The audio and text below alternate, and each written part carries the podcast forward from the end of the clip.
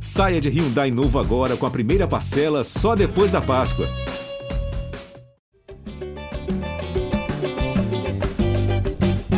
Salve, salve, torcedor alvinegro, Gé Botafogo no ar, live do Botafogo no ar. É, vamos comer, começou a temporada alvinegra 2024 com uma vitória sobre o Madureira, Botafogo 1 a 0 gol do Jefinho. É, a gente está aqui nessa live, nesse podcast, para falar sobre esse primeiro capítulo do ano alvinegro e para discutir muito sobre ainda mercado, contratações, muita coisa fervilhando ainda.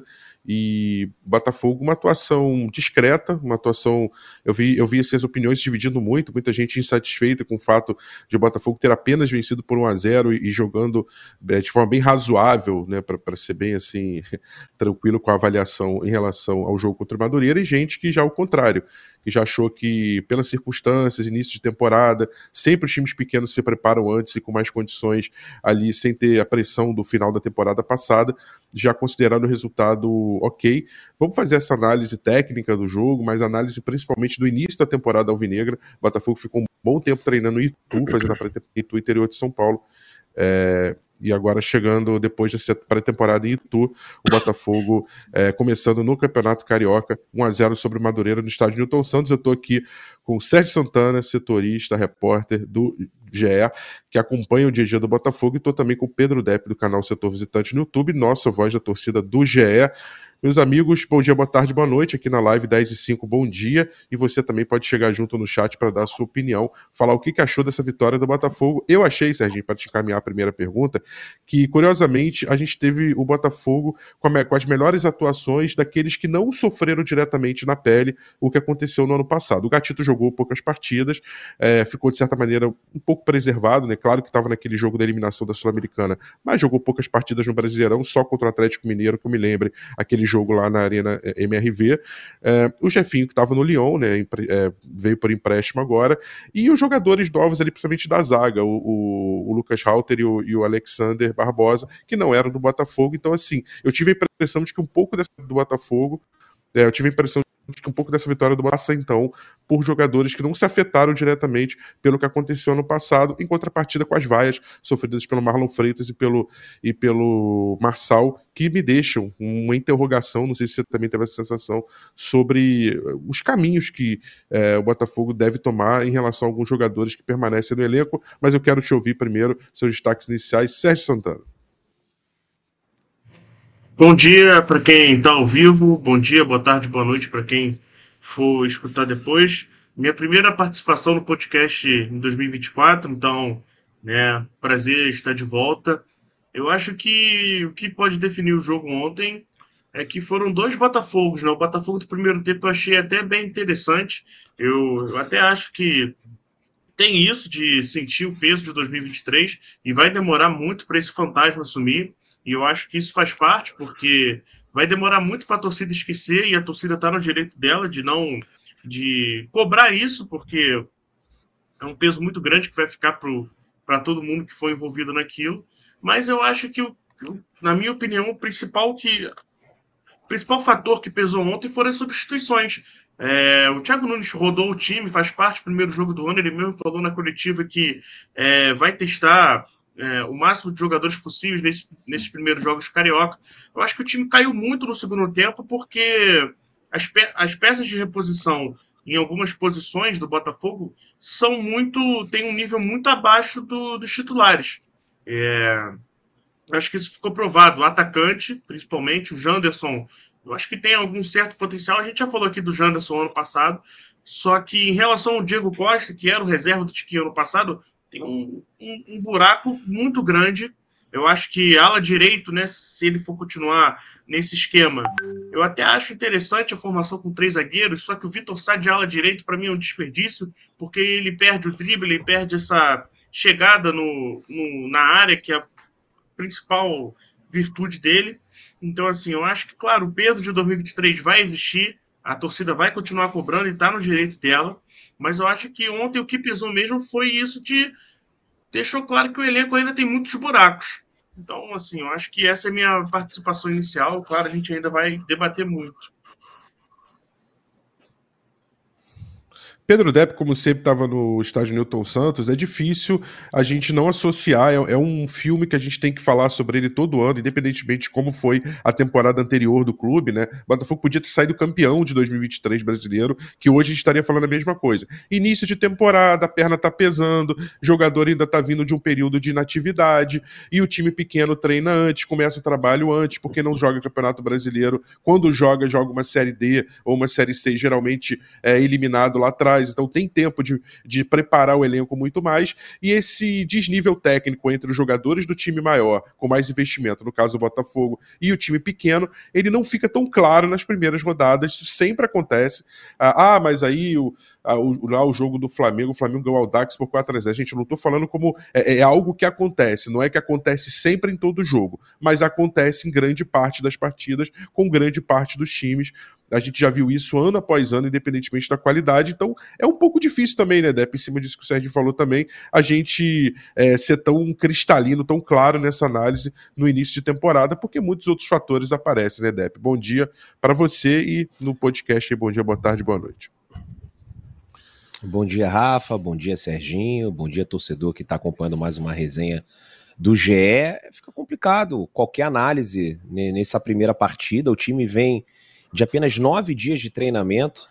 É muito pouco. É, é, é uma partida que vale três pontos, que conta depois para você conseguir se classificar para a semifinal do Campeonato Carioca, para conseguir se classificar para a Copa do Brasil de 2025.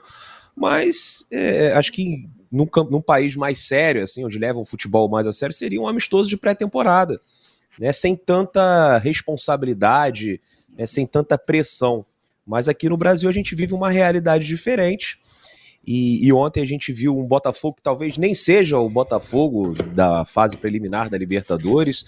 Né? A gente ainda tem aí 20 dias, até um pouquinho mais de 20 dias, perdão, de 30 dias uh, até o jogo contra o Melgar ou Aurora. Eu acho que o esquema não vai ser esse. Eu acho que muitos reforços ainda vão entrar. A gente tem a estreia do Savarino.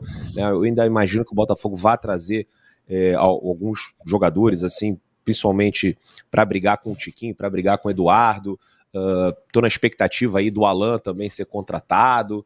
Até depois o Jefinho, não, o Serginho, pode atualizar a situação, porque o torcedor do Botafogo está ansioso, né? Quando a gente vê aí um grande nome sendo especulado, a gente quer que feche.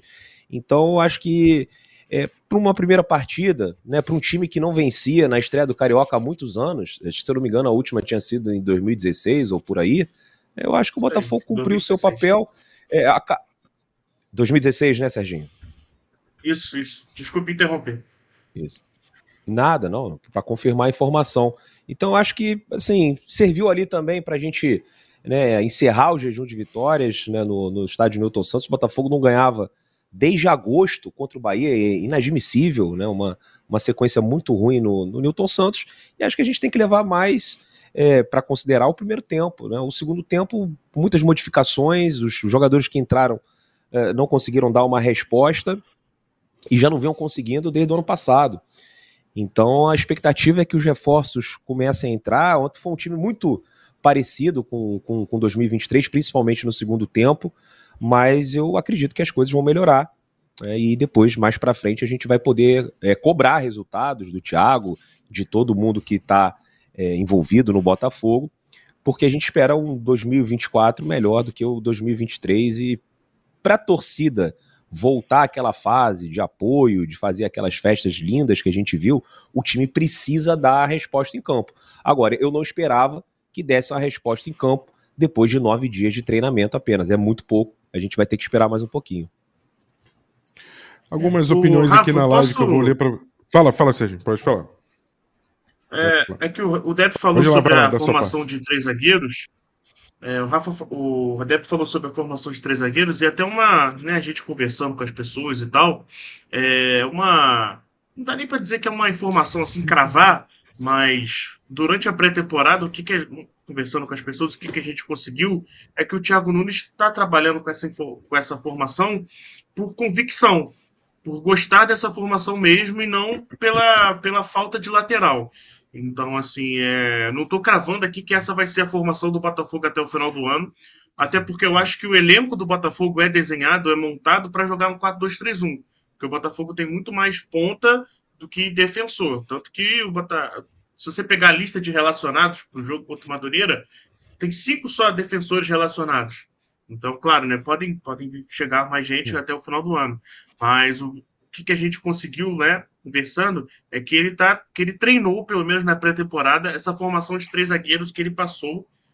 Foi essa formação de três zagueiros como uma base, como uma, como uma convicção. Então, assim, tanto que o Manafá é um lateral muito, muito mais ofensivo do que defensivo. Então, você imaginando um cara jogando de ala, é uma formação que encaixa para um cara que ataca melhor do que defende. Então, assim, só adicionando uma informação assim de bastidor, porque talvez essa formação, talvez, talvez, deixando claro um talvez, essa formação de três zagueiros possa continuar até, enfim, é esse, esse começo de temporada. E aí só o Thiago Nunes vai poder responder isso pra gente. É meio, meio esquisito, né? Assim, você jogar no 3-5-2, sendo que o, o, o, forte do time, como o Serginho falou, são os pontas. Né? Você fechou de um lado então, Vitor Sá e Jefinho, do outro você traz o Savarino, tem o Júlio Santos, aí você vai jogar no 3-5-2 com o Hugo e o, e o Manafá nas alas, e aí você vai botar o, o Jefinho na frente com o Tiquinho, o Eduardo um pouquinho mais à frente dos volantes. Não vejo muito sentido também nisso. É, eu tenho. Eu, eu, acho que essa é uma discussão tática interessante. Só para passar aqui uma primeira participação da galera, como é que eu falei que está bem dividido em relação à opinião, à impressão é, dos torcedores em relação à estreia do Botafogo. Mazula fala, uma estreia tranquila, fizeram feijão com arroz bacana. E aí já o, o Nardel, o Botafogo é horrível, o Gabriel estreia fraca e o Marcos ficou na dúvida. Na opinião de vocês, o Botafogo jogou bem. A gente até falou isso, assim, não é questão de dizer que jogou bem ou mal, é mais importante do que cravar se a estreia foi nota 8, nota 6, nota 4, é a gente entender cada etapa dessa partida. Ficou claro que o Botafogo no primeiro tempo, com a força máxima, jogou um futebol que não é maravilhoso ainda, como a gente falou, tem a questão da perna pesada, o início da temporada, do entrosamento de jogadores novos, tem a questão tática que a gente está abordando aqui, vai se aprofundar mais, e tem o segundo tempo, o Botafogo precisa, aliás, é outra característica importante dos estaduais, em que pese toda a tradição que eles têm, toda a importância que o torcedor dá ali ainda para os clássicos e para a reta final, mas ainda é um torneio de pré-temporada, o objetivo principal é Brasileirão, Copa do Brasil, Libertadores esse ano, começando já no final de fevereiro com a pré para o Botafogo. Sobre essa questão tática, é, eu acho muito legal essa discussão, porque eu acho que a questão não é só se o Botafogo vai jogar com três zagueiros.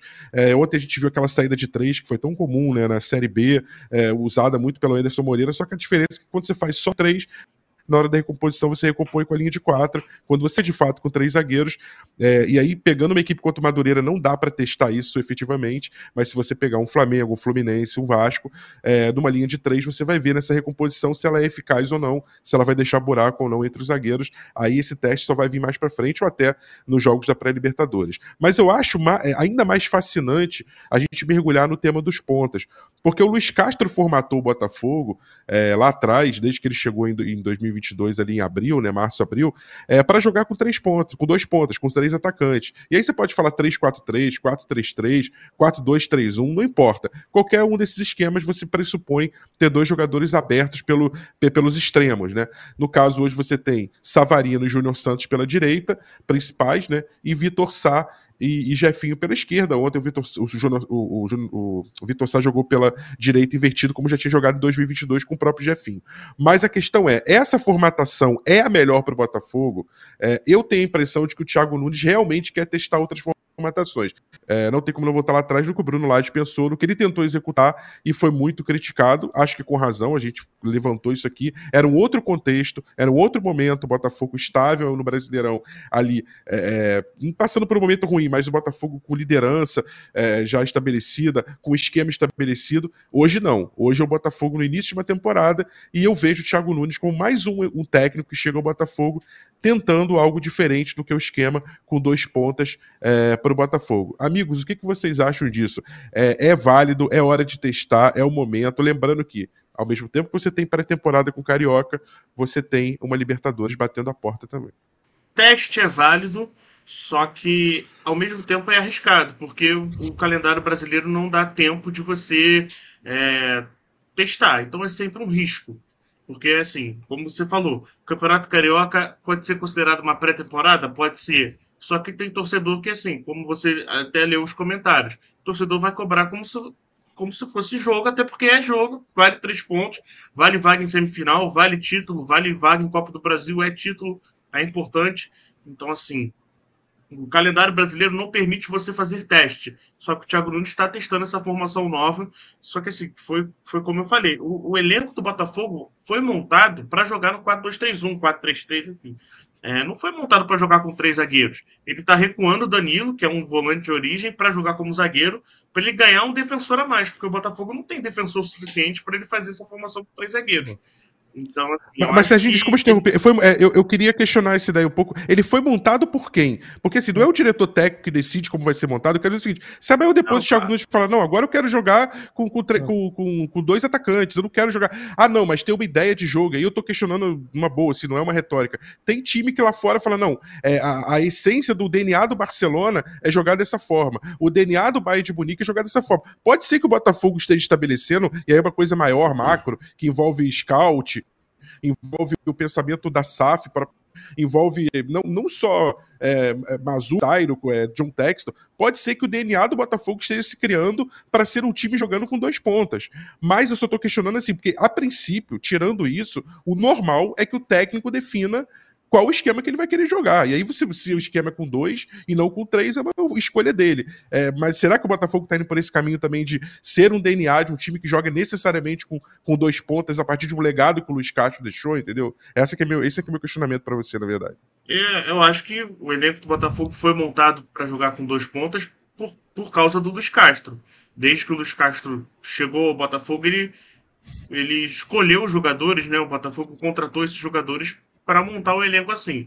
Agora com o Thiago Nunes pode ser que comece uma nova era, né, entre aspas, o time sendo moldado para jogar com três zagueiros. Só que até agora a gente não tem indicativo disso, porque chegaram Jefinho e Savarino. Ou seja, o time até agora adicionou mais pontas do que do que, do que defensores. Chegaram Alexander Barbosa e Lucas Halper, sim, ok. Só que eles foram reposições para jogadores que saíram. Eles foram reposições para Adrielson e Cuesta. O Jefinho e, e Savarino foram adições, foram jogadores a mais que chegaram para o elenco. Então, assim, eu acho que isso é um indicativo que o elenco continua adicionando mais pontos do que defensores. Então, assim, para mim, a cultura do 4-2-3-1 continua sendo maior do que a cultura do, dos três zagueiros. Pode ser que isso mude, pode ser que o Botafogo anuncie dois zagueiros, dois defensores aí na reta final da janela, pode ser.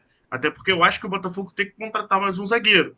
Porque hoje o reserva imediato da zaga é o Bastos e o outro é o Jefferson Maciel, que é um menino jovem do Ceará. Assim, a gente não, não sabe como é que ele joga. Se alguém se machuca, sim, é um, é um risco. Então, assim, eu acho que tudo hoje se desenha para o Botafogo jogar no 4-2-3-1. Se você perguntar para 10 torcedores, 9 vão falar que essa é a melhor formação. O, talvez o Thiago Nunes, que é o cara que decide, falar: oh, eu estou treinando com três zagueiros e o time está rendendo assim. E esses nove torcedores vão ser convencidos durante o ano que a melhor formação é com três zagueiros. E aí a gente vai ter que aprender na marra que a melhor formação é com três zagueiros. Eu, eu até acho interessante que a, a formação com três zagueiros, tirando essa parte da, do ala direito, que a gente vai ter que esperar o Manafá chegar, ver como é que ele está fisicamente. Só jogou cinco vezes essa temporada, então acredito que ele vai chegar num ritmo abaixo dos outros, porque assim, o, o Vitor Sadiala não deu certo. O Júnior, o Santos ontem entrou mal, mas acredito que ele de ala até um teste válido, porque a, ele se destaca mais pela recomposição do que propriamente é, habilidade no, no último terço. Então, assim, eu acho que o, problema do Botafogo é encontrar esse ala direito. Porque eu até gostei do Jefinho jogando mais perto da área. O Jefinho sem esse compromisso defensivo, o Jefinho mais, mais perto do Tiquinho. Então, assim, são, são os prós e os contras. Mas eu acho que o elenco foi desenhado para jogar no 4-2-3-1.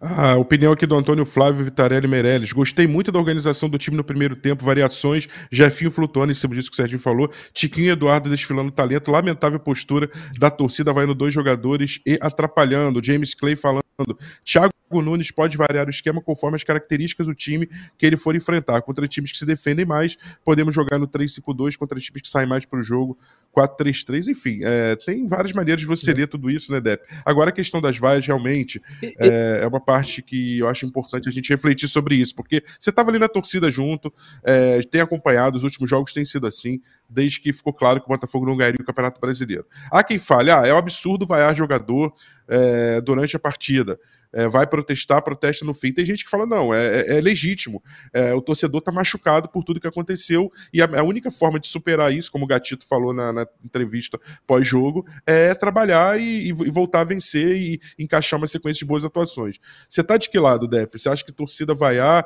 e, e, é, é, é legítimo, é justo, ou você acha que poderia deixar para o fim ali é, porque isso foi uma coisa bem nítida, principalmente com Marlon Freitas e Marçal. Não é uma vaia direcionada ao time, é claramente uma vaia direcionada a algum jogador, né, Olha, eu acho que o torcedor deve fazer é, o que ele entender, desde que não extrapole nenhum limite né, do aceitável. Né? O torcedor não pode invadir o campo, não pode agredir ninguém, mas se ele acha que tem que vaiar, o que, que eu posso fazer? Não vou ficar aqui sendo professor de ninguém, né? Agora você tem que se comportar dessa maneira, você não pode fazer isso. Se as pessoas acham que tem que vaiar os jogadores, né? eu não concordo. Né? Eu acho que atrapalha mais do que ajuda. E ontem a gente viu, né, vai principalmente o Marçal, a torcida, né? A torcida vai principalmente o Marçal, que ele entrou no momento ruim do jogo, que estava parecendo 2023. Sabe quando você fica com aquela sensação que o time vai tomar um gol a qualquer momento? Foi naquele exato momento que o Marçal entrou. E então, né, acabou sendo perseguido né, pela, por, alguns torcedores na arquibancada. É, no final da partida, é, algumas pessoas aplaudiram e acho que o time também não merecia aplausos. Era um jogo para o juiz apitar o, apito, é, apitar o final do jogo, você é, virar as costas e ir embora para casa. Mas eu acho que o pessoal aplaudiu mais para rivalizar com essas vaias. Ontem a gente também é, viu algumas faixas, né, fora Marçal, fora Marlon Freitas, é, cobrando também o John Textor. Né? E, e uma outra coisa que eu não concordo também é esse negócio do fora, fora, troca, troca. Se a gente for parar para pensar, em menos de um ano, a gente está aqui em janeiro, a primeira faixa fora Castro foi levada para o estádio em março. Depois, em agosto ou setembro, levaram a faixa fora Burrulage. Aí agora já é fora Marçal, fora. Então, é, pô, não tem como trabalhar desse jeito, sabe? É, minha opinião, quiser levar a faixa, eu acho que a pessoa tem liberdade, desde também não xingue, né? não, não faça nada que é, viole alguma regra, alguma lei. Mas é, é, sempre isso, sabe? É a cultura do não deu certo em três meses, troca, muda, muda o diretor, muda o técnico, manda esses jogadores embora daqui a pouco não vai restar ninguém, né? não vai ter nunca ninguém aqui, a gente vai estar sempre numa reformulação eterna, porque a gente não tem paciência, e aí entendo, ah, o Botafogo não ganha 30 anos, é verdade, o Botafogo não ganha, é, a culpa é dos influenciadores passapano, pô, eu faço live no canal tem três anos, o Botafogo não ganha um título há 25, 28, né, é, anos sem ganhar um campeonato, então assim, a culpa é, é, é de quem está é, tentando ser mais racional, né, e não levar é, esses protestos para dentro do campo, eu acho que não, não, é por aí. Mas tem torcedor que acha que esse é o caminho, o que, que eu posso fazer? Não posso fazer nada, eu vou estar tá ali, vou, vou respeitar o, uh, o modo ali do cara torcer. Ontem, inclusive, o pessoal que fez essa faixa era de Niterói, a faixa estava assinada. Né, e eles vieram falar comigo no intervalo, perguntar o que, que eu achava e tal. Aí eu falei exatamente isso, né? Do, da cultura do troca, do muda, né? Não, não, não tem paciência, toda hora tem que ter uma reformulação nova, tem que mandar todo mundo embora. E eu sou muito contra. E eu lembrei é, de uma vez que não me orgulho disso, não, mas o Botafogo foi eliminado pelo Juventude, não sei se foi 2018 ou 2019. Eu fui para a porta do hotel do Botafogo né, com os amigos, a gente estava muito irritado depois da eliminação, e a gente foi lá e xingou, né, pediu a saída do Anderson Barros, Anderson Barros, você não pode ficar no Botafogo, vocês estão fazendo uma campanha bizarra, o Botafogo eliminado mais uma vez numa fase inicial da Copa do Brasil, no Campeonato Carioca a gente está mal, vocês não, ganham, não ganharam do Bangu, vocês não ganharam do Volta Redonda, fora Anderson Barros, tem que trazer outro. Aí o que, que aconteceu depois? Anderson Barros vai para o Palmeiras, ganha duas Libertadores, dois brasileiros, uma Copa do Brasil, uma Supercopa do Brasil, uma Recopa Sul-Americana, e a gente está aqui, né? Como o vice é o Cuca, a torcida do Botafogo cantou isso pro Cuca no estádio. Ô, vice é o Cuca! Aí o Cuca ganhou Libertadores, Brasileiro, Copa do Brasil, ganhou tudo e a gente continua nessa. Então, é, a, às vezes eu acho que protestos são um pouco exagerados, que as pessoas têm que tentar acompanhar o profissionalismo da SAF. Antigamente a gente vivia numa, numa era amadora, né, em que o Botafogo era administrado por pessoas que não tinham competência para estar ali, porque não eram do ramo, não eram do futebol. Era um advogado que virava vice-presidente de futebol, é, era um médico que virava presidente, um dentista que virava presidente. Então, assim, o que, que essas pessoas estudaram, por onde elas passaram para ocupar um cargo dessa grandeza? Lugar nenhum. Né? Então não fazia sentido. Agora a gente está adotando uma linha mais profissional. Então eu acho que o torcedor tem que pensar Quer dizer, e aí eu já estou querendo ditar um comportamento. Mas, assim, na minha opinião, o torcedor deveria pensar né, com a cabeça fria, entender que a gente vai passar por, por alguns processos que vão ser difíceis. É, eu já consegui virar a página do que aconteceu em 2023, porque não adianta ficar remoendo, já passou, não dá para mudar o passado. Se desse, beleza. Agora, não dá. Vamos tentar progredir no futuro, vamos acreditar no que está acontecendo e no que está sendo feito. E a gente vê muitas coisas boas acontecendo. O Botafogo conseguindo equacionar as dívidas. Pô, a gente não tem uma notícia de salário atrasado há quanto tempo? Né? Os jogadores que hoje são cogitados aqui no Botafogo, uma realidade completamente diferente de dois, três anos atrás. Então, eu entendo a, a, a raiva do torcedor, eu entendo o protesto. Eu acho que protesta quem quer, vai a quem quer eu não faço, eu não concordo, mas aí vai de cada um, né? Vai de cada um, Rafa. João Ricardo falando aqui, acho desnecessário ficar comentando, né, analisando a atitude do torcedor, cada um faz o que quer, foi exatamente o que o Depp falou, mas eu acho que por trás da vaia existe toda uma análise que a gente é. pode fazer, exatamente como o Depp fez, é, sobre, sobre essas questões. O, o, o, virar a página, sobre como você encara uma nova temporada depois do que aconteceu, que foi algo assim, acho que 100 anos vão se passar e um outro clube, não só o Botafogo, não vai vivenciar algo que foi vivenciado pelo torcedor do Botafogo hoje. Então é tudo muito novo, é tudo muito novo. A, as próprias vaias que surgem são vaias que é, direcionados a dois jogadores, mas no fundo são um pouco é, de uma reminiscência, de uma mágoa, é, de um remoer de algo que está ainda incrustado ali no torcedor. É, não, não é fácil é, digerir, superar isso, então ninguém está aqui tacando pedra em quem está vaiando, mas a hum. gente está apenas aqui levantando uma reflexão que é importante, que diz muito sobre hum. como vai começar o ano de 24, né, Sérgio? Porque você imagina o Botafogo estreando ali contra o Aurora ou o Melgar na pré-Libertadores, e o torcedor é, impaciente, não só aquela vaia, mas aquele aquele ah, aquele apulpo ali em geral, né, que aquela impaciência quando o jogador tocar na bola e não conseguir fazer a jogada que é, que é imaginada. A gente teve jogadas ontem que tanto é, foram tentativas de chute de longe que a bola subiu demais, foi muito longe do gol, como jogadas em que o jogador estava cara a cara é, é, e em vez de chutar, não teve a confiança necessária, preferiu passar a bola. Então, tudo isso diz um pouco sobre como está o psicológico ainda do, do, time alvinegro, né? E eu quero dar essa deixa para você também falar sobre Jefinho. Já me parece que foi um grande acerto. É muito. Você fala assim, ah, só por causa do gol contra o Madureira? Não, eu falo pela personalidade, pela movimentação, é por você pegar um cara que se sente à vontade no clube, que não precisa se readaptar, ele já, já entende o que é o Botafogo e que tá na ponta dos cascos, já tá voando, tá no meio da temporada e que não passou pelo que o Botafogo passou, pelo que os jogadores passaram no passado. Então ele vem com uma alma, vamos dizer assim, com a alma leve, né, Sérgio? É, e tem, tem uma questão também que, assim, eu não sei sobre né, origem dele, infância dele, mas é um cara que virou botafoguense, né? Não sei se nasceu botafoguense, mas virou botafoguense. Eu converso muito com as pessoas do staff do Jefinho e, assim, eles falam que ele ama o Botafogo, assim, não é, não é discurso de tentar valorizar o jogador, isso aí eu falo, né, sem, sem mentir, tanto que nessa questão de dessa volta dele, ele forçou um pouco a barra até para conseguir voltar, porque né, no final do ano ele chega a marcar o gol da vitória do, do Lyon contra o Mônaco. Então, assim, a gente pode dizer, ele não era titular lá, mas ele era um reserva importante, estava se mostrando como um reserva importante do, do treinador novo lá porque ele não jogava muito com, com o Fábio Grosso, mas aí o, o, o, italiano é demitido, vem um interino, que é um cara que trabalhava na base, e ele gostava do Jefinho, mas aí o Jefinho força essa barra, o John Texton também ajuda, mas muito, muito desse retorno parte do, da vontade do Jefinho em querer voltar para o Botafogo. Então eu acho que isso mostra que além do Jefinho estar tá bem fisicamente, ele está tá bem na questão do espírito dele, da vontade dele.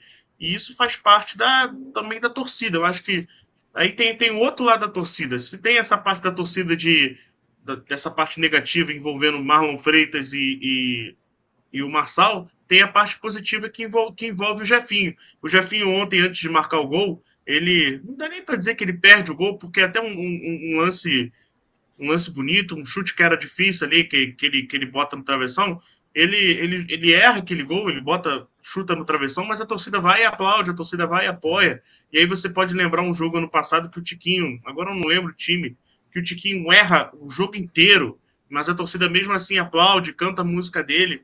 Então, assim, quando a torcida pega Santos. carinho com algum jogador, ela vai. Contra o Santos, é, contra o Santos. Obrigado, Débora. Quando a torcida pega carinho com algum jogador, ela vai e apoia até o final. E assim, eu acho que quando chegar a hora de um jogo da Libertadores, a torcida vai apoiar, a torcida vai chegar junto. Nesses primeiros jogos carioca, eu acho que realmente a torcida vai pegar um pouco mais no pé, porque assim, 2023 está muito recente, o fantasma da perda do brasileiro tá, tá recente, mas eu acho que quando chegar a hora de da Libertadores, a torcida vai chegar junto. Claro, se o time estiver perdendo, estiver precisando do resultado, aí não vai ter como vai, vai ser crítica, vai vaiar, mas enfim, na hora que tiver que apoiar, a torcida vai apoiar. Eu acho que o Jefinho é a prova disso. Porque ontem o, o menino perdeu aquele gol, botou a bola na trave mesmo assim, a torcida aplaudiu, apoiou. E ele tá leve, como você falou, tá leve, chegou solto, tá voando.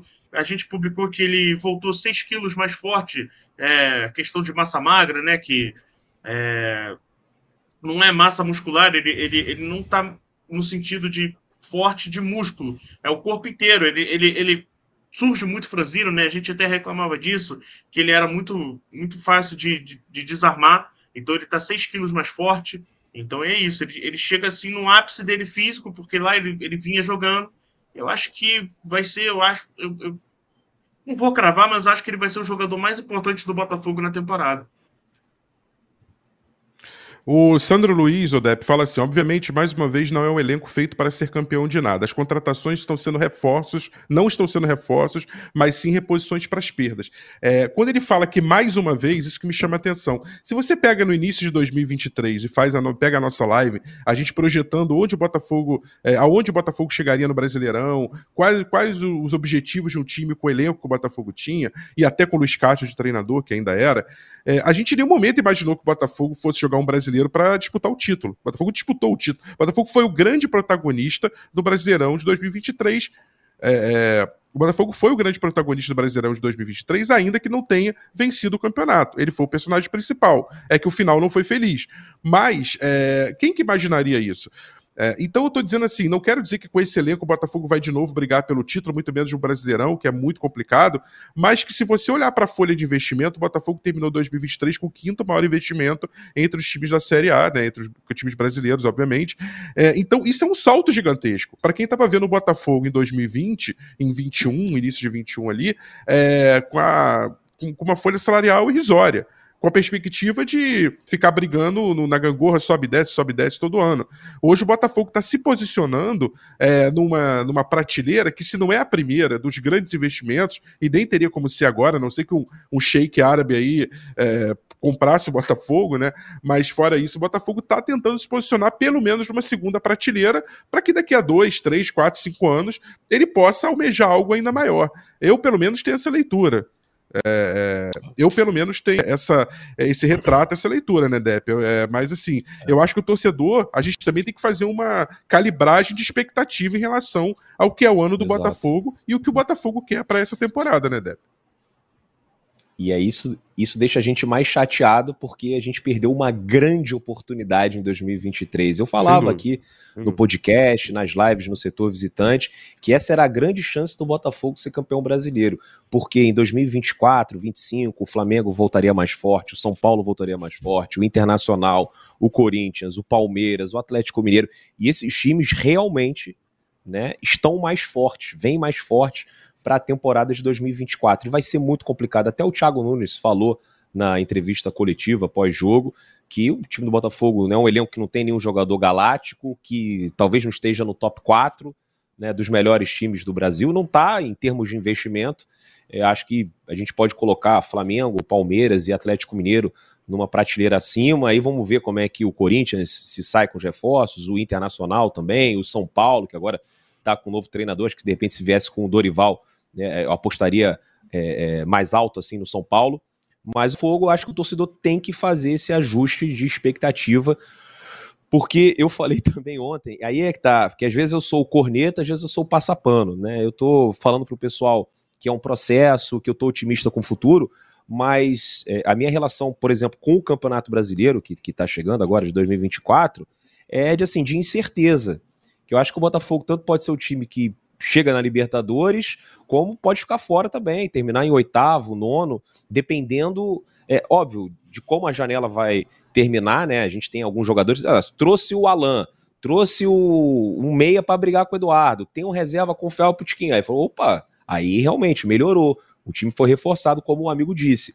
É, mas vendo o time hoje, eu acho que, cara, projetar, classificar para Libertadores. Para mim, título não é viável. Agora, eu não acho impossível o Botafogo ganhar uma Copa do Brasil, ganhar até a própria Libertadores, porque aí é mata-mata, você pode ter sorte no chaveamento, pegar né, uns times é, é, não tão fortes assim, ou até você. Cara, o São Paulo no ano passado não estava no top 5 dos melhores times do Brasil e passou pelo Palmeiras, pelo Corinthians e ganhou do Flamengo, afinal. Né? O Fluminense ganhou do Argentino Júnior, do Olímpia, do Internacional e pegou um Boca que estava mais a camisa ali do que o time. Então, eu vejo o Botafogo conseguindo ganhar um, um, campeonato desse, uma competição, uma Copa dessas. Mas o brasileiro eu acho muito, muito complicado, cara. Eu acho que de repente, para daqui a dois anos, três, né, com mais dinheiro, né, com, com é, a nossa situação aqui já é, resolvida com relação às dívidas, aí o Botafogo pode ter mais grana para fazer investimento, para contratar, e aí ter um time ainda melhor mas a curto prazo acho difícil a gente brigar por Campeonato Brasileiro de novo, cara. E aí vai ter gente que vai falar que eu sou otimista, é, sou pessimista, né? Mas assim, eu acho que eu tô sendo realista. Você tem a sexta, a sétima maior folha do país, cara, como é que você vai brigar? A não ser que aconteça o que aconteceu no ano passado com o Flamengo, né? Que troca de técnico três vezes, é, tem os jogadores bons em má fase. Né? O Palmeiras ali demorou também a decolar. É, o Atlético Mineiro, mesma coisa. Pô, teve uma sequência terrível de derrotas com o Filipão, e, mas manteve e depois conseguiu uma arrancada impressionante. Eu acho que esses times não vão começar o brasileiro tão mal como em 2023. E aí vai ficar difícil pra gente. Mas vamos ver né, o que, que, que a gente pode fazer. Eu entro em 2024 querendo que o clube volte para a Libertadores em 2025 e quem sabe né, consiga um título numa Copa, que eu acho assim, possível, né? Não é, não é uma missão impossível. Com o time que a gente tem, com os jogadores que a gente tem, acho que se der liga, né, se o Thiago conseguir encontrar o melhor esquema tático, eu acho que a gente vai brigar para chegar nas fases mais avançadas. Aí se vai ser campeão ou não vai, também depende de muita coisa. O próprio Atlético Paranaense, o Thiago Nunes, lá atrás da Copa do Brasil, na Sul-Americana, o São Paulo do ano passado, do Dorival Júnior, não eram times com folhas, com investimentos é, astronômicos e conseguiram ganhar só para reforçar isso que o Depp está falando. Sérgio Santana, antes da gente abrir a página das, do, das contratações do Lucas Halter e do, e do Alexander Barbosa, que eu quero que a gente jogue uma lupinha sobre eles também, a gente analise essa estreia deles, eu quero falar um pouco sobre o Gatito Fernandes. Eu acho que o Gatito foi um grande personagem no jogo de ontem, é, ele, ele salvou, fez defesas importantes, difíceis, no final soltou uma bola ali que o Halter conseguiu jogar para longe, mas um, um, um goleiro que atuou pouco, que a gente sempre tem uma, uma dúvida, uma interrogação sobre ele, é, pelo tempo de inatividade, pelas lesões recentes, mas impressionante a segurança a tranquilidade que o Gatito passa no gol do Botafogo, é, a capacidade de tomar decisões corretas, algo que para um goleiro parece simples, mas a gente percebeu na reta final do Botafogo no Brasileirão que não é tão simples assim, que às vezes você tem um goleiro que tem um ótimo tempo de reação, uma ótima velocidade, é, uma, uma técnica muito refinada, mas que ali debaixo da trave se deixa afetar pelo emocional, por outras questões, outras circunstâncias e acaba se perdendo, né, Serginho? Falar um pouquinho sobre o Gatito Fernandes e a atuação dele contra o Madureira. É, eu gostei muito da, da atuação dele, como você falou, fez boas defesas, tirando é, essa bola que ele, que ele solta aí, do, do que o Halter muito bem afasta. Aquela defesa que ele faz num, numa falta cobrada pelo, pelo jogador do Madureira é muito boa, uma defesa muito difícil. Tem até uma, uma foto do, do Durão aqui, que é, o, que é o fotógrafo do GE, que, que mostra que é uma bola muito difícil, que, é, que, que, o chute do, do cara do Madureira vai quase no ângulo e o Gatito vai lá. Mas eu acho que além da, da atuação, também vai uma questão de, de liderança, de, de saber. É, saber congelar o jogo, congelar entre aspas, né? porque você vê ali no final do jogo, o Madureira estava tava desenrolando ali uma, uma pequena pressão, e o que, que o Gatito faz? O Gatito cai no chão. Aquela famosa cera, o Gatito não estava sentindo nada. A gente sabe que o Gatito não estava sentindo nada, mas ele vai, cai no chão, aí o, o, o, o pessoal do Madureira fica um pouco bolado com o juiz, mas sabe que não adianta reclamar. E eu acho que isso fez falta no, no, no, último brasileiro. O Botafogo saber é, congelar um pouco o jogo. O PR era um, era um, era um ótimo goleiro, o PR é um ótimo goleiro. Assim, é... Também não vou, não vou criticar o PR, falar que ele é um goleiro ruim só por, por conta da, de algumas atuações irregulares no final da, do último Campeonato Brasileiro. Mas eu acho que faltou um pouco de malandragem sim, do PR e isso sobra para o Gatito. E ontem o Gatito, cara, caiu no chão. Isso, ah, um jogo contra o Madureira no Campeonato Carioca. Se ontem o Botafogo leva um gol no, nos últimos minutos, a gente agora estava aqui revoltado, falando muito mal, falando, ah, 2023 não acabou, é, o time não aprendeu nada. E sim, eu acho que o Gatito mostrou um pouco do que faltou, ah, do, um pouco do que faltou para o time em 2023 Entendeu? Que é essa malandragem, cara. Essa malandragem. Não, não curto muito essa palavra, mas é isso, malandragem. Então, assim, é, é um cara mais experiente, é um cara que. um dos líderes do elenco. E assim, eu, eu acho, eu acho que não vai ser o titular pra, na temporada. Mas é um cara completamente importante e, e vai ser importante tanto dentro quanto fora do, do campo.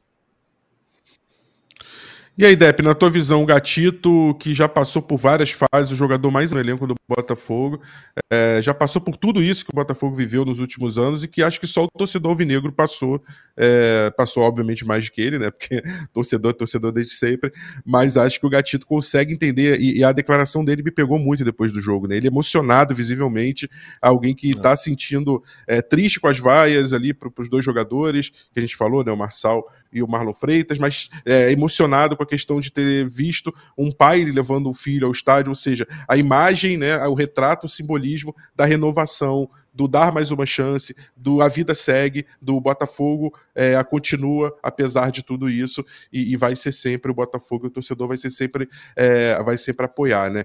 Então acho que ele viveu isso tudo, vestiu a camisa ontem literalmente, né, entrou em campo e como é que a gente pode enxergar o Gatito? Ele vai ser um reserva de luxo para o John ou ele vai ser um cara que vai brigar por posição e a gente pode até ver um Botafogo de 24 com o Gatito na meta ali de titular? Olha, eu acho que depois do jogo de ontem, o Gatito, assim que o John for regularizado, né, acho que ele continua na, na equipe titular. E, acho que se o John já tivesse no bid, no Bira, e tivesse disponível para o jogo de ontem, o Thiago, na minha opinião, ia escalar o John. Mas o Gatito entrou e fez uma partida muito boa, defesaça numa falta. Teve ali um lance no final que ele dá uma rebatida para o meio da área, mas aí o Lucas Alter chega e corta.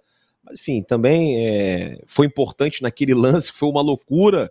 Eu vi aquela bola entrar umas três bate, vezes, bate. né? A bola vai no travessão, depois o Gatito defende duas vezes com o pé, né? E, e ele é muito importante né, nessa malandragem aí que o, que o, o, o Serginho falou, né? É uma coisa que faltou um pouco para o Lucas Perry em alguns momentos na temporada 2023. Né? O Gatito, né, de repente, por né, tá ali, filho de goleiro também, né, o goleiro, porra, olha que eu, eu tô vendo que eu tô ficando velho, eu lembro do pai do Gatito, né, o Gato Fernando Gato, jogando, Gato jogou no Internacional, sim. jogou no jogou no Inter, né? Então já tem essa malícia, né, acho que já veio, já veio de berço. Então, é, fico tranquilo se for o Gatito, a princípio também fico tranquilo se for o John, Uh, o torcedor do Internacional falou muito bem dele. Eu procurei também torcedores do Santos, né, todos elogiaram bastante o, o atleta. E acho que vai ser uma boa briga para ver quem vai ser o goleiro. Acho que depois dessa partida contra o Madureira, né, o Gatito sai um pouquinho na frente. Né, sai um pouquinho, não sei quanto tempo também vai demorar para o John ser é, regularizado. Não sei se nesse jogo contra o Bangu já vai estar disponível mas acho que o Gatito sai um pouco na frente, principalmente porque mostrou que é um bom goleiro e é novo, né? O Gatito tá com o quê? 36 anos, 35 para 36. A gente vê o Fábio no Cruzeiro pô, com 42 arrebentando, 43. né? Outros goleiros 2, também chegam ali 43, né? Outros goleiros, Buffon, né, 43. Que, Buffon, 45. 43, né? 37, 38. Acho que 36 né, você começa a entrar no auge, o goleiro experiente, né? Então a gente vai ter ainda muito gatito é. pela frente, fico feliz.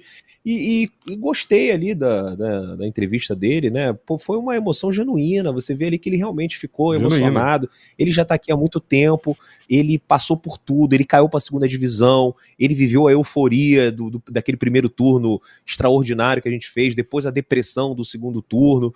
Então, eu acho que é, ele pode até não ser botafoguense como a gente, mas, pô, um carinho ele tem, né? Ele tá envolvido com, com o Botafogo. Quando a carreira dele acabar, ele vai olhar para trás, é, provavelmente o time que ele mais se identifica, o que ele mais vai procurar, né? O que ele é, vai ficar ali é, buscando informações, deve ser o Botafogo, né? O Botafogo Cerro, não sei, porque é o time né, que ele, ele, ele iniciou, é o time do, do país dele, mas o Gatito, para mim, já é mais brasileiro do que paraguaio, tá aqui há muitos anos. E é um goleiro que acho que a gente tem que ter orgulho e torcer muito por ele. Né? Eu vi algumas pessoas problematizando né, o choro do gatito. Ah, o time já tem essa peste de chororô e tal. Acho que são coisas completamente diferentes. É, uma coisa é o choro por uma reclamação, que aí acho que está até. É, assim, é, dá para você sacanear, né? Pô, tá chorando aí, pô, tá reclamando, meu time ganhou na bola, vocês estão reclamando. Agora, o choro porque o cara se emocionou, porque viu uma criança com o pai, né? E depois de tudo que a gente passou, né? Uh, botafoguenses, também os atletas, né? Acredito que ninguém tenha ficado feliz com a derrocada. Eu acho que mostra que ele né, tá é, pensando né, no, no Botafogo, que ele tá, que ele ficou triste, e que a gente pode contar com ele para essa temporada. Não acho que não veja assim, um abalo emocional porque chorou. Não, todo mundo chora, cara. Né? Faz não, parte normal, aí. Normal, a gente tem que até liberar os nossos sentimentos em alguns momentos. Né? Ah, o homem não chora. Chora, pô, tem que chorar. Né? Se quiser, chora. Se não quiser chorar, não chora. Eu, por exemplo, choro pouco. Mas já chorei por causa do Botafogo também.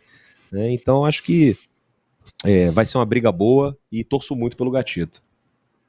Eu até acho, Depp, Serginho, assim, de, de, verdade, que eu, eu, faltou um pouco na temporada no ano passado, naquele momento em que você viu ali que a coisa não estava mais dando, que os jogadores tentavam e não conseguiam de onde tirar, né? Eles foram derrotados por. É, é difícil falar isso, mas o Botafogo foi derrotado por si próprio, né? É, e eu, eu, eu, senti falta ali de um jogador demonstrar sentimentos ali. E eu não falo só de choro, de emoção é, necessariamente de choro, mas de, de, um pouco de raiva, de um pouco de, de inconformismo que estava acontecendo. A gente sabe que por dentro os jogadores estavam inconformados, que no vestiário, pelo relato e tudo de muita gente, mas ali do, no visual, no, né, a gente não percebia isso tão claramente. E talvez se a gente percebesse, talvez a cobrança do torcedor fosse outra, talvez o entendimento do torcedor também fosse outra. Não estou dizendo que não teve vontade, que não teve gana, que não teve nada disso, mas estou dizendo que o demonstrar muitas vezes, é, é, é desse amor, desse, desse sentimento, dessa frustração, dessa raiva genuínos, é, isso ajuda a conectar o torcedor com esse jogador e com o entendimento da situação do que está acontecendo ali. O jogador é humano, o jogador ele, ele, suporta a pressão como muitos de nós suportamos no nosso trabalho, na nossa vida, na nossa família, no nosso dia a dia. É difícil muitas vezes. O Carlos Simbra diz: na Libertadores vamos precisar dessa malandragem, usando o termo que o Sérgio colocou, essa malandragem do bem, que também é, faz parte, ela, ela tá aí é, né, ela, ela compõe isso aí, isso é algo que acontece desde que o futebol é futebol, é mais velho do que andar para frente. E que o Botafogo é, Sérgio, vamos é fechar, eu quero só amarrar... Nossa, na nossa última participação na Libertadores, não, o Grêmio dá uma aula de malandragem no jogo contra o Botafogo, quando eles fazem um gol com 21 minutos do segundo tempo, o Lucas Barros acabou, furou a bola, não teve mais nenhuma jogada, não teve nada. Uhum. E o uhum. Botafogo não. O Botafogo é um time que não sabe furar a bola, por isso que eu acho que o gatito pode ser importante. Haja visto o que aconteceu contra o Bragantino, o que aconteceu contra o próprio Grêmio, que virou o Palmeiras, então nem se fala. E é, o que aconteceu contra o Curitiba e o Santos, surreais. É, Serginho Santana, vamos fechar então falando dos dois reforços ali da zaga, que, a meu ver, vestir a camisa, mostrar, tô pronto, porque antes tinha aquela coisa assim, ah, chegou, tirou foto, foi apresentado, ah, essa semana ele treinou, ah, essa semana talvez ele jogue 15 minutos. Não, já estão prontos e vamos embora. Eu acho que essa foi uma característica interessante. O Botafogo trouxe jogadores nessa janela que já estão ali prontos para entrar, vamos embora e tudo bem que é um torneio que tem uma exigência menor, o Carioca, mas são jogadores que estão prontos para jogar, porque o Botafogo estreia agora no final de fevereiro com a Libertadores, não tem muito tempo para negociar nem nada, e aí a gente já pode embalar depois de falar dos dois você já pode é, fazer o pacote com o Wilson Manafá, que a gente não falou sobre ele, nesse período aí que a gente ficou sem GE Botafogo. É, eu acho que o, o Barbosa é um pouco maluco, né? Deu para perceber isso. Um pouquinho fora da curva, né? Mas acho que até como, como, como essa questão do gatito, é um zagueiro que, que fez falta também ano passado, esse zagueiro um pouco mais temperamental, um temperamental do bem. Esse zagueiro que às vezes é, não tem medo de encarar o juiz, não tem medo de às vezes encarar o jogador adversário. Eu acho que o, que o Botafogo ano, ano passado o time sentiu falta disso. Um time que. Um time que reclamava. Chegava, às vezes tinha uma decisão é, é, duvidosa da arbitragem, e o jogador chegava no juiz e reclamava. O Botafogo, às, às vezes, João tinha Carli, medo né? de reclamar com o juiz, tinha medo de contestar. É, um jogador tipo o João Carli. Eu acho que o Alexandre Barbosa é, é, é esse padrão. Uma coisa que eu acho que ele vai ter que se adaptar é o estilo de arbitragem daqui. Porque ele ontem tomou um cartão amarelo que é muito comum aqui no futebol brasileiro. Da, da chegada que todo, todo, todo árbitro marca aqui no, no, aqui no Brasil e que provavelmente não marcavam lá no, no Paraguai. Porque ele deu aquela entrada, aquele, aquela tentativa de desarme nas costas toda hora. E aqui no Brasil é falta toda hora. Todo lance vai ser, vai ser marcada a falta naquilo. Eu acho que ele vai ter que se adaptar ao estilo daqui. Eu acho que isso vai acontecer né, naturalmente. Em, em quatro, cinco jogos, ele vai, vai se adaptar ao estilo de, de arbitragem daqui, que provavelmente é diferente da arbitragem do Paraguai. Mas eu acho que essa questão de postura é algo que o Botafogo sentiu falta.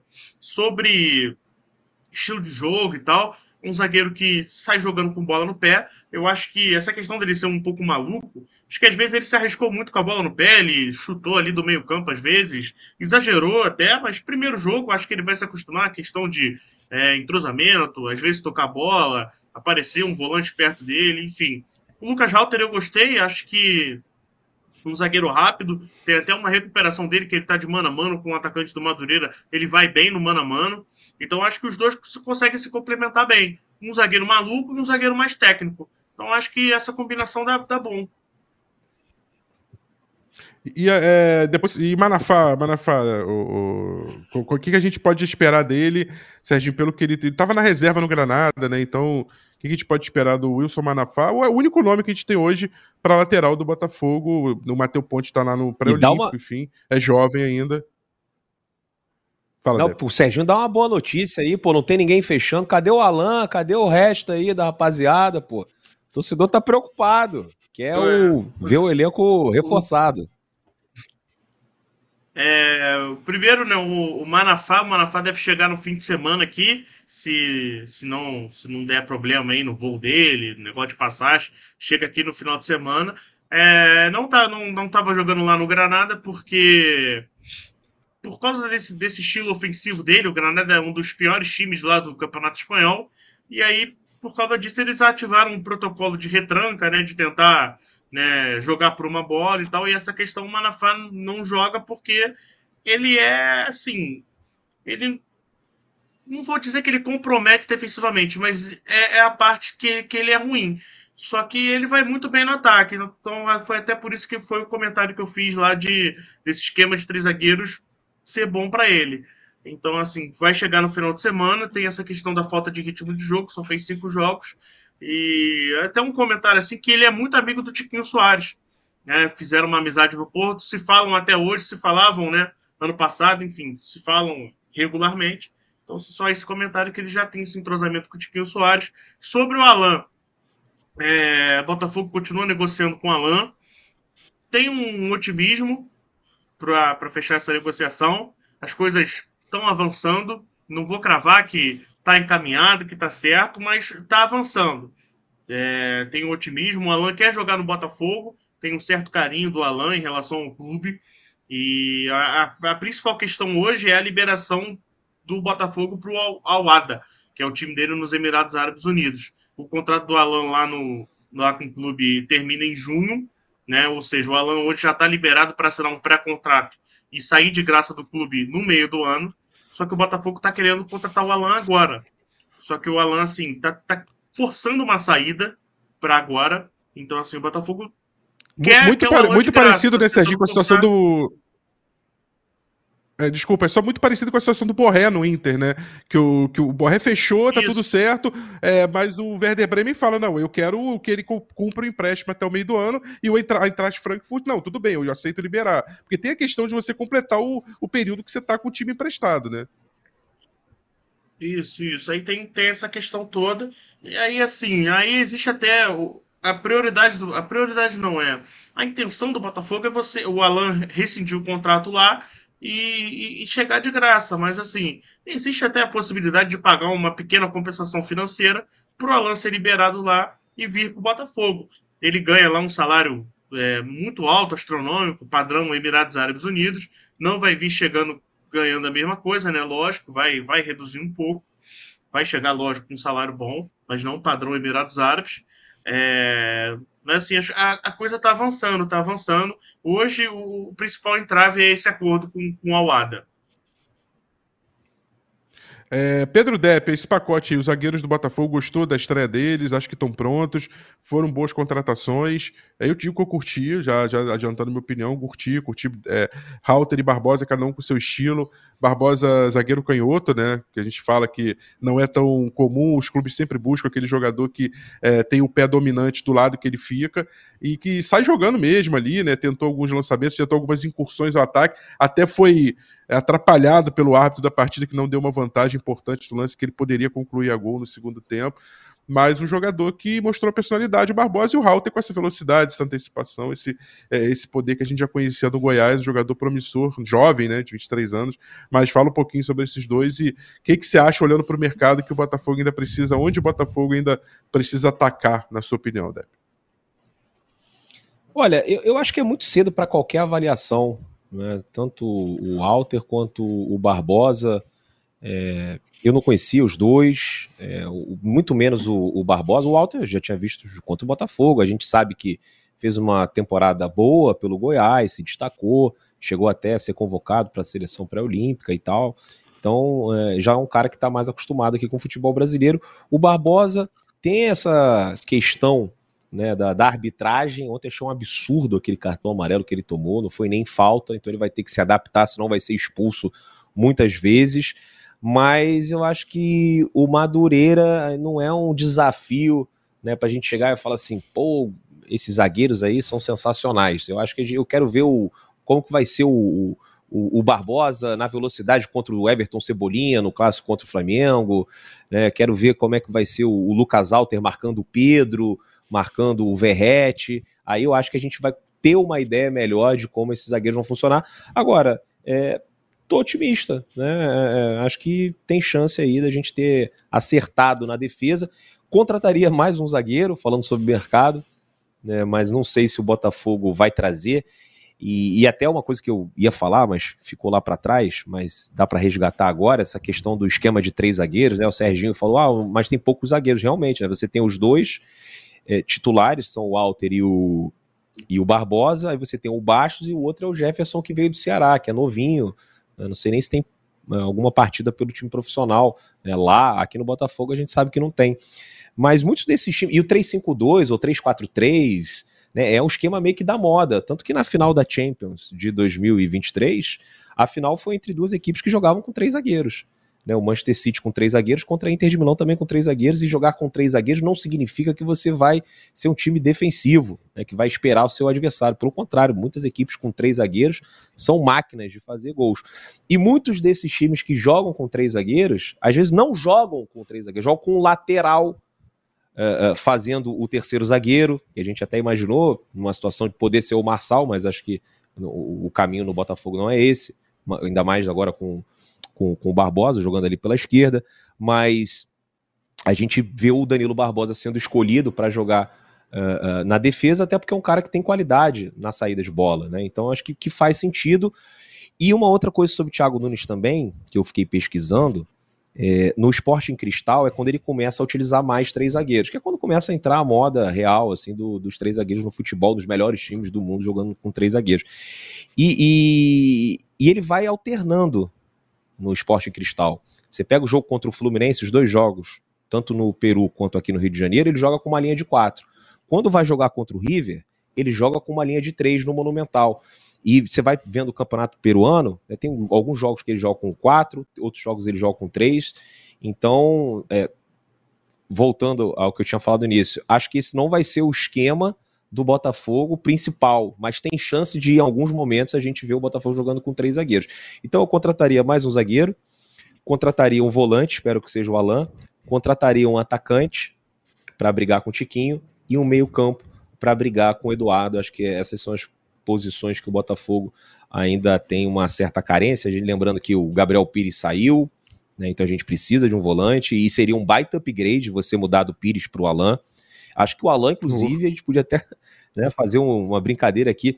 É a melhor, seria a melhor contratação da SAF, da história da SAF, dessa curta história da SAF? Eu acho que é mais impactante, seria mais impactante, né? Do jogador com passagem de seleção brasileira, né, anos de Premier League, como titular, jogando no Napoli, Champions League, né, um jogador que tem uma carreira muito interessante, muito importante na Europa. Acho que seria o jogador mais pesado né, que o Botafogo, bom, se realmente for contratar. E que, é, e que, e aí, e que entra naquilo, Deb, que a gente. Desculpa, é que entra naquilo que a gente falou de jogador cascudo, né? Isso faltou pro Botafogo no passado. É jogador é. que já viveu muita coisa na vida, na carreira, e que vai aguentar a pressão na hora que tiver que for chamado, né? Exatamente, vai aguentar a pressão na hora que for chamado. Um cara que tem muita experiência. Assim, pô, jogar tantos anos na, na Itália, né? É, ele ganhou a Copa, ele ganhou a Copa América, né? Olha só, ganhou a Copa América pela seleção. Eu tava vendo aqui, enquanto eu tava, falando, tava entrando aqui na página do Alan, né? Ele ganhou uma Copa do Brasil e ganhou uma Copa América. São os principais títulos. Ele ganhou também o Mundial Sub-20. Ele ganhou uma Copa da Itália também com o Napoli, né? Como se fosse uma Copa do Brasil. Então tem alguns títulos na carreira, tem muita experiência, tem é, mais de 10 jogos pela seleção brasileira, acho que acrescentar demais. Para mim, seria a contratação mais impactante dessa curta história da SAF. Estou muito animado, espero que no final o Botafogo consiga, porque o torcedor do Botafogo já se frustrou com muitas negociações, né? O Raul Laser, o Medina, o Zahavi, né, e tantos outros aí que o Botafogo ficou, né? Assim, ah, vamos tentar trazer o Cavani, vamos tentar trazer o Rames Rodrigues, e aí, não, aí algumas viravam novela e tal. Né? Vamos esperar que o Alan realmente chegue. E uma outra coisa, é um jogador que, se o Alada não quiser liberar agora, vale a pena você fazer um pré-contrato e esperar para trazer em maio. Porque é um jogador que acho que muda um pouco o nível do, do, do Botafogo, né? E, e o meio-campo, né? Botar o Marlon Freitas no banco para a torcida ver menos, aí ter menos atrito também né, nesses jogos, né, deixar ele voltar aos pouquinhos, né? Pô, é melhor, né? Traz o cara mais cascudo que acho que a gente resolve os nossos problemas, ou parte deles, boa parte. Verdade. E, e por enquanto a zaga alvinegra com é, Halter, e, Halter e os Barbosas, nome de trio mexicano, né? Halter e os Barbosas, o é. Danilo e o Alexander. Vamos ver se essa zaga aí dá certo, né? Ou se, ou se o Thiago vai acabar botando só dois zagueiros quando tiver os, os meias e o, e o Manafá de, de ala barra lateral. Sérgio Santana, para a gente fechar Botafogo e Bangu é, sábado, 4 horas, no estádio Newton Santos, segunda rodada. Expectativa de estreia do Jefferson Savarino. E o, e, e o John, se não estrear, pelo menos vai estar no, no, banco como opção ao gatito. Seria mais ou menos isso? Mais ou menos por aí? Seu destaque final, amigo. É, Botafogo, o Thiago Nunes já, já disse que vai com um time muito diferente em relação ao time que jogou ontem. Vai com um time né, misto. Então, assim, não sei se uhum. o Savarino já vai jogar, né? Depende da, vai depender da, da papelada, enfim, essa questão de regularizar. Mas, assim, eu espero ver Diego Hernandes, espero ver Newton, espero ver Valentim Adamo, espero ver Matheus Nascimento, quero ver, quero ver esse, esse pessoal jogando. É, quero ver o elenco inteiro em campo, quero ver o, o que, que a pré-temporada rendeu para o Botafogo, quero ver Bastos, quero ver Jefferson Maciel, enfim, eu acho que o Campeonato Carioca tem que servir para o elenco inteiro mostrar as habilidades. Quero ver o, o Cauê Peçanha, que era um jogador muito muito quisto na base, jogador de seleção sub-17, no sub-20 é, não, não foi tão bem quanto no sub-17. Então, assim, quanto o Bangu, eu espero ver um time com Diego Hernandes, Matheus Nascimento, Valentim Adamo, Cauê e Newton. Ah, pô, pode passar sufoco contra o Bangu. Tudo bem, beleza. Mas eu espero ver os garotos jogando. Então, assim, eu acho que tem que ser um jogo para testar. No jogo de, de meio de semana, joga Tiquinho Soares, Eduardo, é, Barbosa e Lucas Halter. E aí no jogo de final de semana joga Diego Hernandes, Jefferson Maciel, Bastos, Cauê e Valentim Adamo. Eu, fecharia o Carioca nesse começo assim. É, muitos times vão poupar, né? O, o Flamengo, por exemplo, agora vai para uma pré-temporada nos Estados Unidos, depois desse jogo, desse 4 a 0 contra o Dax, vai jogar com o time misto. As equipes podem, até no regulamento do Carioca está previsto isso, nas primeiras rodadas, os times poderem utilizar equipes que não são as consideradas principais sem serem punidas. Dep. Botafogo e Bangu, a certeza que a gente tem é que vai ter bastante torcedor alvinegro lá, você é um deles, é, lá no Newton Santos, sábado, 4 horas, e pelo menos a previsão do tempo tá dando que vem uma frente fria aí, não vai ser aquele aquela lua que tá, tava prometendo aí, baseado, porque ontem foi um calor danado, né, amigo? Seus destaques finais para projetando esse hum. Botafogo e Bangu e o próximo já é Botafogo na segunda-feira. Na, na segunda-feira, isso. Meu Deus do céu. Ontem um calor assim terrível no estádio Newton Santos, um negócio impressionante. Se o jogo tivesse marcado para quatro da tarde, não ia ter condições né? A gente tem essa previsão de uma frente fria de chuva, só espero também que não seja aquela chuva igual do final de semana passado, né, que causou estragos aqui na, na cidade do Rio de Janeiro, no, no, estado do Rio de Janeiro, na região metropolitana, é, porque acaba afetando muita gente, né, foi uma tragédia, mas se for aquela chuvinha fina, não, o céu nublado, pô, já dá um, um levante aí para todo mundo que está envolvido, né, o torcedor, o jogador, a arbitragem, é. porque correndo uma lua dessa, ontem fez sensação térmica de 60 graus em Guaratiba. Isso é uma loucura. Não, não era tão quente assim antigamente.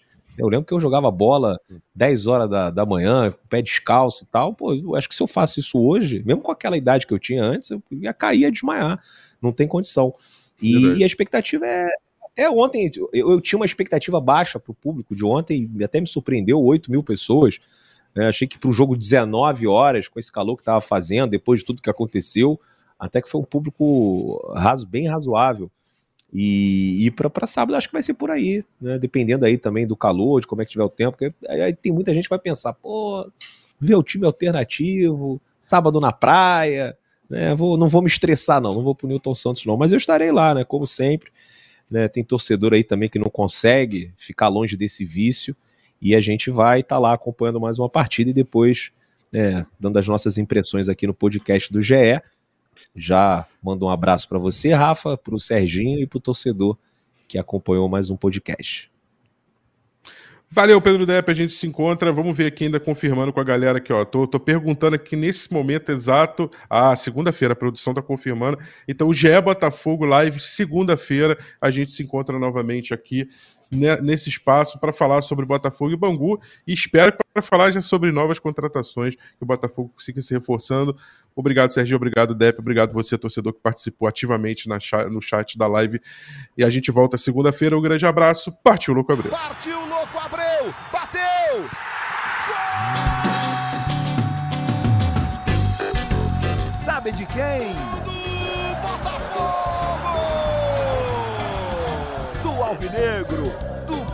Glorioso. É o GE Botafogo.